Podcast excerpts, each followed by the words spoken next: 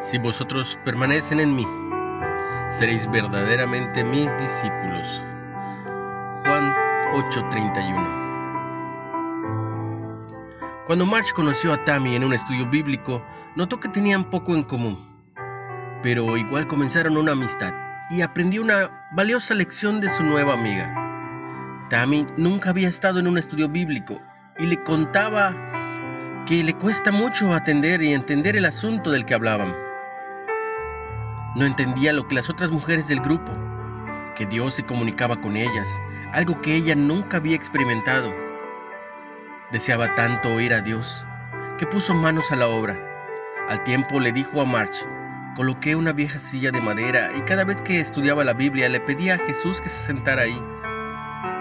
Cuando un versículo le llama la atención, lo escribía con tiza en la silla, la cual se convirtió en una silla de Jesús llena de mensajes de Dios que le daba directamente la Biblia. March dice, la silla de Jesús le cambió la vida a Tammy. Está creciendo espiritualmente porque la escritura llega personalmente.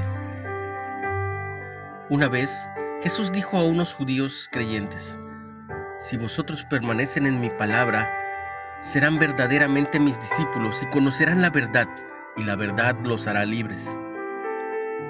Aferrémonos a su enseñanza, ya sea escribiendo sus palabras en una silla, en una pizarra, en una hoja, memorizándolas o poniéndolas en práctica.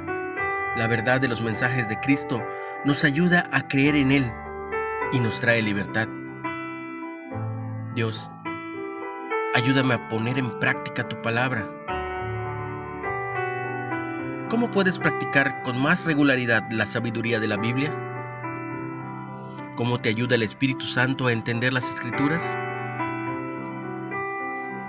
Hoy sería muy buen día para comenzar a leer, a leer su palabra. ¿Y por qué no? Para empezar a practicarla. Comparte el mensaje. Recibe un abrazo muy fuerte y sobre todo recibe mucha bendición. En el nombre de Jesús.